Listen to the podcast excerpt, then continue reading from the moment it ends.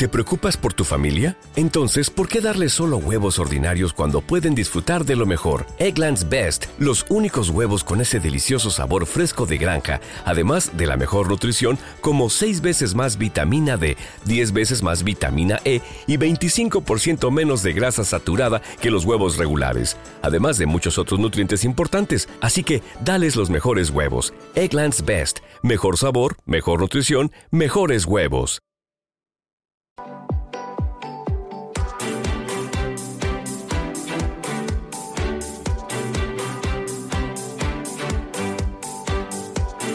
Descubre, analiza, impulsa. Digital Business en Capital Intereconomía. En los últimos años hemos visto como el tema de la ciberseguridad ha pasado de los departamentos de tecnología a las salas de juntas. A medida que, se han, que han proliferado los ataques y ha aumentado también las posibles sanciones, tanto normativas como en términos de pérdida de confianza de los clientes, se ha convertido la ciberseguridad en una auténtica prioridad en todos los niveles de la organización, en todas las compañías, de todos los sectores, de todas las regiones y de todos los tamaños. Hoy vamos a mirar a este año 2023 para ver cuáles son los desafíos y cuáles son las tendencias. Pero antes vamos a hacer balance de 2022. ¿Cuáles han sido los ciberataques más importantes? ¿Está la empresa española bien protegida para posibles ataques cibernéticos? ¿Y las administraciones? ¿Es un gasto o es una inversión? ¿El teletrabajo es una ventana abierta a los delincuentes? Hoy me acompañan en esta mesa Víctor Molina Rodríguez. Víctor, ¿qué tal? Buenos días, bienvenido. Hola, buenos días, muchas gracias. Que es jefe de equipo eh, de preventas, del equipo de preventas de Checkpoint Software España. Correcto. Me acompaña también Víctor Deutsch. Víctor, ¿qué tal? Buenos días. Buenos días. Que acaba de publicar una joyita, un libro finito, de bolsillo, que te lo puede llevar a todas partes, leer y releer, muy fácil de entender, que se llama Ciberseguridad para directivos. Enhorabuena. Muchas gracias. Los directivos también tienen que saber y, y tienen que conocer lo importante que es esta pata para toda la compañía. Sí, es un poco la idea del libro, que los directivos se involucren más en los temas de ciberseguridad porque tienen una función muy importante en, reducir los riesgos y gestionar los riesgos dentro de la organización. Y me acompaña también José María Viñals. José María, ¿qué tal? Buenos días. Hola, muy buenos días. Que es jurista y profesor del IEB. Hola, ¿qué tal? Y em, es muy importante el trabajo que estáis haciendo desde el IEB para formar a profesionales en tecnología, pero también en ciberseguridad, porque es el talento, es algo clave y en este sector falta, ¿no? Y cada vez más nos hemos estado, nos encontramos con, con perfiles que demandan las empresas de este tipo de, de profesionales, que van desde la base hasta los altos directivos, porque la ciberseguridad va siendo pues cada vez más uno de los grandes retos a los que tiene que a los que tiene que hacer frente eh, el sector empresarial y el sector público. No olvidemos que el sector público también es uno de los grandes sufridores de los ataques. ¿Y hay escasez de profesionales bien formados o hay alta demanda por parte de las compañías de este tipo de profesionales? Pues hay muy alta demanda, cada vez más. Eh, y, los centros profesionales y el IEB sobre todo ha, apostado mucho por, por todos los aspectos relacionados con las nuevas tecnologías y, y la ciberseguridad en concreto. Y de hecho, uno de nuestros másters que hacemos junto con el grado es precisamente el máster en nuevas tecnologías, el MINT, donde uno, una de las asignaturas preferentes y más importantes tiene que ver con la ciberseguridad. Eh, ¿Cuesta conseguir expertos eh, en, ciberseguridad, profesionales que se hayan formado y que, sepan de qué hablamos? Sí, eh, es, algo que cuesta, pero la verdad es que la, la creciente oferta perdón, la creciente demanda hace que haya escasez de oferta ¿no? de, profesionales y sobre todo profesionales bien cualificados. Y otra cosa importante es que mm, probablemente se deba promocionar muchísimo más la formación en las empresas hacia, de ciberseguridad, porque se pide mucha experiencia, se pide mucha especialización, pero también hace falta formar a los, eh, a los profesionales que recién empiezan, recién eh, entran en esta tecnología. al final es una es algo relativamente nuevo, ¿no? Si lo comparamos con otras especializaciones bastante antiguas, ¿no? Y los directivos saben que esto sí que va con ellos. Sí, los directivos cada vez están comprendiendo más que necesitan eh, conocer del ámbito de ciberseguridad. Al final, la ciberseguridad es como cualquier otro riesgo empresarial, como los riesgos financieros, los riesgos comerciales, los riesgos que están acostumbrados a gestionar en el día a día. ¿no? Entonces, antes parecía esto una caja negra, una cosa de especialistas, de expertos que no podía... O que esto a mí nunca me va a pasar. Esto a mí nunca me va a pasar, bueno, o que realmente delegaba completamente la gestión en, un tercero. ¿no? Pero ahora cada vez más se involucran más y tienen que tomar más decisiones. Al final, decisiones como puede ser la concienciación de la gente, comentábamos recién, de explicar a los empleados qué cosas deben hacer y qué cosas tienen riesgo desde el punto de vista de ciberseguridad, son cosas que los directivos pueden manejar muy bien y reducen muchísimo el riesgo de la compañía, casi más que una medida de, protección como puede ser instalar un firewall, digamos. Mm, oye, en 2022, ¿cuáles han sido los ataques más, sonados, los, los más habituales? Porque siempre, cuando termina el año, viene ahí un ranking con los 5, los 10, los 20 más importantes. ¿Ha habido eh, o, o se ha puesto a las empresas contra las cuerdas en 2022? Pues yo diría que más que un ataque así llamativo, ha habido muchos que se han salido en prensa, habéis conocido algunos en España, sobre todo los que afectaban al sector público, han sido bastante notorios, ¿no? En, hospitales, en ministerios, que ha habido algunos ataques. Yo diría que más bien hay una tendencia, y es que algunos sectores que hasta el momento no estaban tan expuestos a, a este tipo de ataques están recibiendo más ataques que antes. Por ejemplo, el sector industrial, ¿no? El sector industrial, a medida que se digitaliza, antes una línea de producción estaba completamente aislada de los sistemas de Internet, ¿no? Eran eh, unos sistemas de programación que eran completamente independientes, gestionados por los ingenieros industriales, que no tenían que ver con la IT de la compañía. Hoy en día cualquier línea de producción está digitalizada, se conecta a través de Internet, tiene sensores que se conectan a través de una SIM y se conectan a la red 4G o 5G.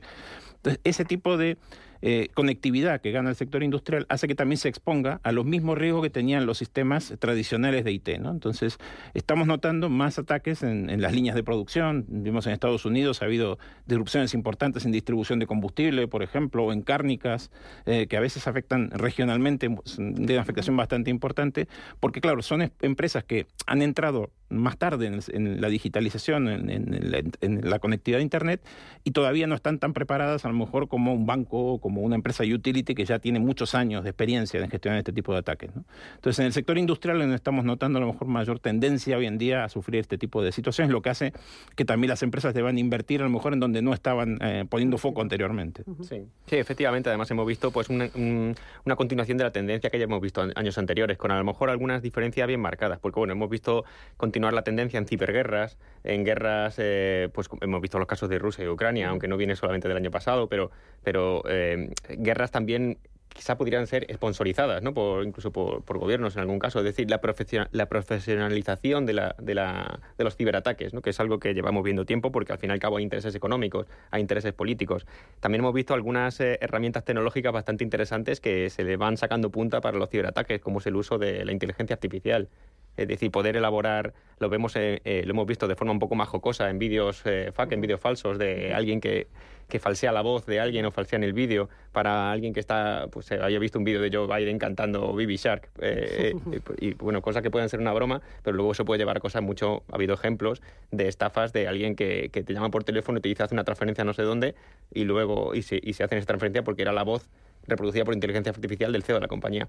Y entonces se pueden haber ataques y eso probablemente se sigan viendo esas tendencias. Ataques ya utilizando tecnologías más eh, avanzadas. O sea, que lo, habitual o tradicional, que es esto del phishing, el ransomware, el malware, ya está quedando caduco. Hay más innovación en los ciberdelincuentes y están profesionalizando los ciberataques? Efectivamente. No queda caduco, sino que se utilizan nuevas herramientas para seguir avanzando en esto. En el ransomware probablemente hay una tendencia más a, filtrar datos fuera, más que a cifrar, aunque se sigue cifrando, pero a, pedir luego un rescate por, por, por no liberar tu información.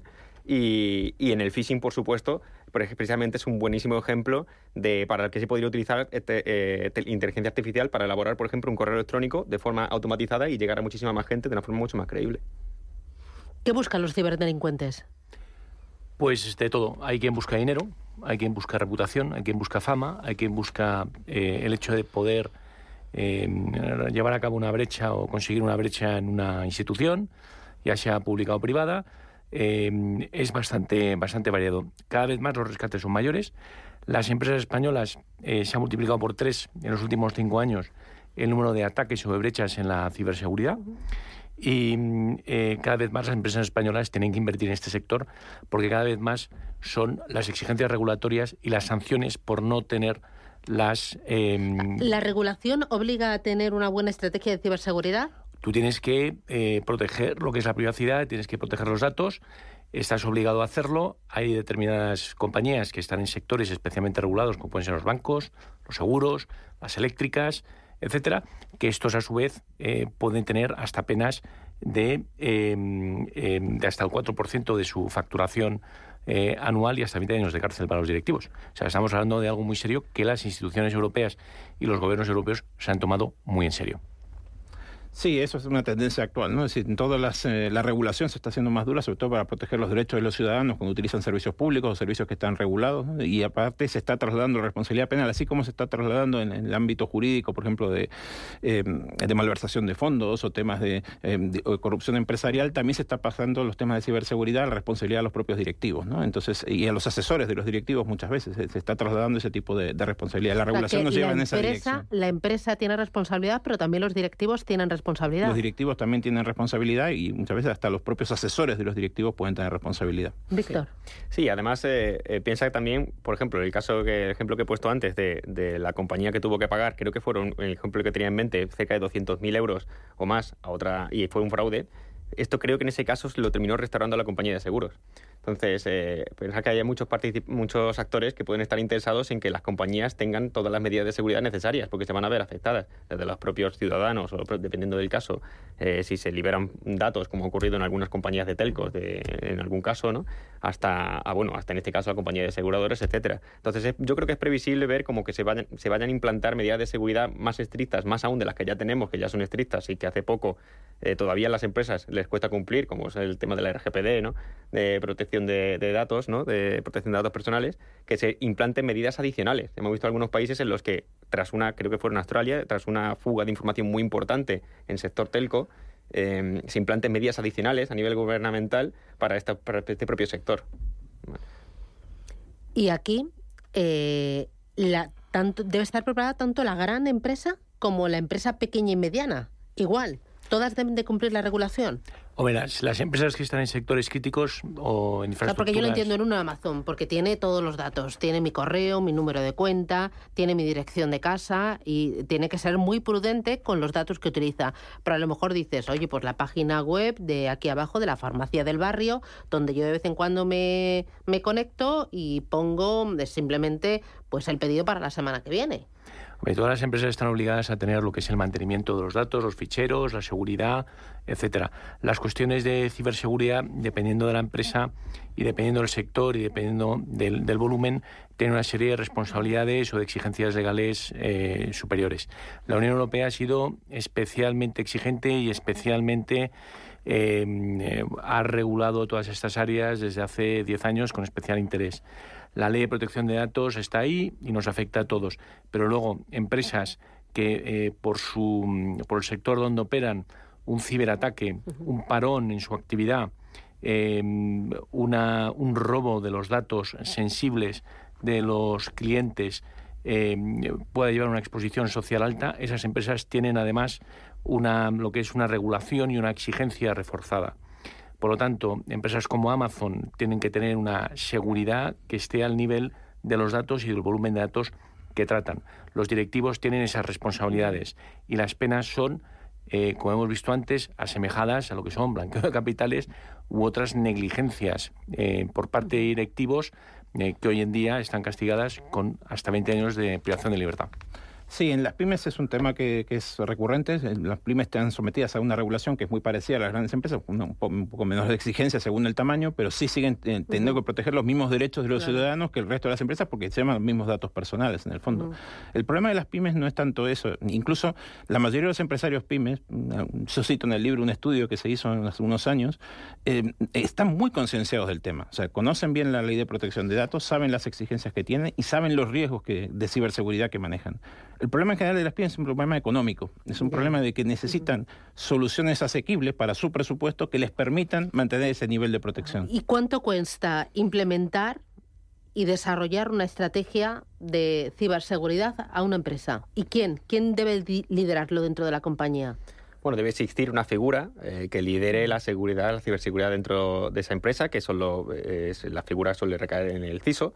Eh, pero cada vez se le debe dar más protagonismo y más capacidad a, este, a estos CISOs. Que eh, años atrás nos encontramos con que a lo mejor es una figura que, tiene más o menos protagonismo dentro de la empresa, pero es que la seguridad tiene que pasar de lo que era hace unos años atrás, que era el departamento de seguridad de una empresa era el que llevaba X productos de seguridad. Pero es que la seguridad es algo transversal a absolutamente todo. Tiene que formar parte de todo. Si, si una empresa se va a ir a parte de la nube, pues eh, parte de ese proceso tiene que ser cómo voy a segurizar y cómo voy a contemplar la seguridad de lo que me voy a llevar a la nube. Si voy a llevar a los trabajadores en remoto a su casa porque hay una pandemia, parte del proceso tiene que ser, aunque haya cierta urgencia, ¿qué, hago con los trabajadores cuando estén? Entonces, eh, quien le debe liderar esa estrategia y eh, debe liderar que eso se implante y la formación y la concienciación dentro de la empresa es el CISO.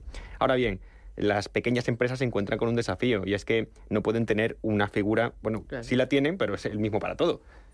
Al final, entonces, tienes un problema de inversión económico en tecnología, pero también tienes un problema de, capacidad de que esa persona tiene que ser capaz de saber de todo lo que hay en el mercado, qué tecnologías tiene que usar, cómo tiene que usarlas, etc. Y necesitas también una cultura dentro de la gran y de la pequeña empresa y una cultura en todos los empleados de la compañía. Perfecto, o sea, al final tú puedes tener protocolos, eh, puedes tener mecanismos, Em, pero si son simples documentos que están encima de las mesas de los directivos y de los empleados, eso y nada es lo mismo. Eh, tiene que haber una cultura. Y cuando hay alguna brecha, cuando hay alguna falla y te sientas con un inspector de la autoridad de la competencia o la, o la autoridad relevante se va a sentar contigo y a los cinco minutos de tener eh, entrevistas con los empleados se va a dar cuenta si hay una cultura o no dentro de la empresa. Si existe una cultura, eso quiere decir que los directivos se han tomado en serio sus atribuciones legales y lo que son sus responsabilidades en materia de ciberseguridad, y si no hay una cultura, pues simplemente han puesto los checks en la casilla, tienen unos documentos, pero esos documentos no sirven absolutamente para nada. Sí, la, rol fundamental, la medida más importante que puede tomar un empresario hoy en día es justamente la concienciación de los empleados en, temas de ciberseguridad. O sea, se calcula que más o menos entre el 90 y 95% de los incidentes tienen algún factor humano entre los factores que lo desencadenan. ¿no? Entonces, eh, el grado de... Mm, hay dos, dos elementos. Uno, el grado de mm, concienciación en cuanto a las cosas que se deben y no se deben hacer, o los riesgos que hay, de darle un clic a un enlace que no debería dársele, o leer un correo que llega de una fuente desconocida ese tipo de cosas, eh, digamos, saber cómo actuar en esos casos reduce muchísimo los riesgos que tiene la organización. Y el otro aspecto es el de los insiders, es decir, muchos de los eh, estos incidentes que se generan internamente no solo son por fallos, sino también por personas que maliciosamente intentan eh, perjudicar a la compañía de alguna manera o sacar algún beneficio personal de los datos que, manejan y ese tipo de cosas. Y eso, para eso es fundamental lo que decía de la cultura, ¿no? La cultura ahí, en cuanto a la compañía tenga conductas éticas, los empleados compartan esas conductas, los empresarios sean ejemplo de esas conductas éticas, va a haber seguramente muchos menos insiders que generen problemas dentro del ámbito de la ciberseguridad.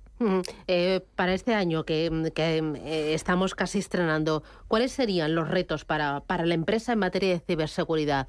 Lo que tiene que tener ahí marcado en, en rojo. Bueno, para mí, para mí uno de los retos sería la de conseguir mejorar la seguridad probablemente con, con, menos, ¿no? Es decir, eh, yo, para mí uno de los retos sería intentar simplificar la seguridad. Es que, es que la seguridad ha ido, em, a medida que se han ido volviendo más complejo todo el entorno tecnológico, la seguridad también se vuelve más compleja, porque cada, cada entorno tiene sus propias particularidades. Si tienes dispositivos móviles, tiene sus particularidades y sus cosas que tiene. La nube tiene sus particularidades, eh, en fin, diferentes entornos, ¿no? los sectores industriales, etcétera.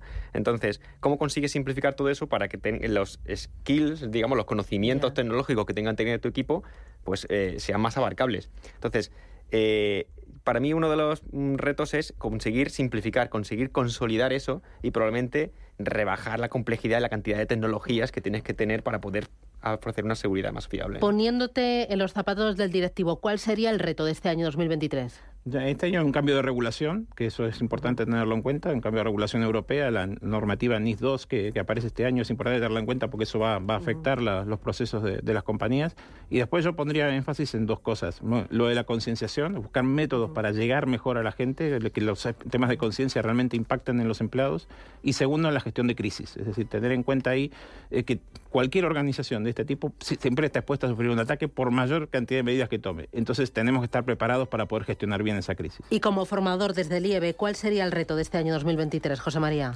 Yo creo que es que las empresas se lo tomen en serio y apuesten por la formación, sobre todo, valga la redundancia, al ser formador, y también, por algo muy importante, que sean conscientes de los peligros, no solo que lleva asociado que les puedan robar las patentes, que les puedan robar los datos de los clientes, el negocio, sino también la concienciación de que son responsables por lo que pasa en su compañía. Víctor Molina Rodríguez, eh, Víctor Deutsch y José María Viñals, un auténtico placer. Muchísimas gracias por venir aquí a los estudios de Capital Intereconomía, de Red Intereconomía, y ayudarnos a comprender un poquito más qué es esto de la ciberseguridad y a qué retos y qué tendencias nos enfrentamos. Gracias y a por el lunes. Feliz día. Un abrazo. Muchas gracias. Señores, ponemos el punto final. Gracias, que tengan un buen día y hasta mañana a las 7.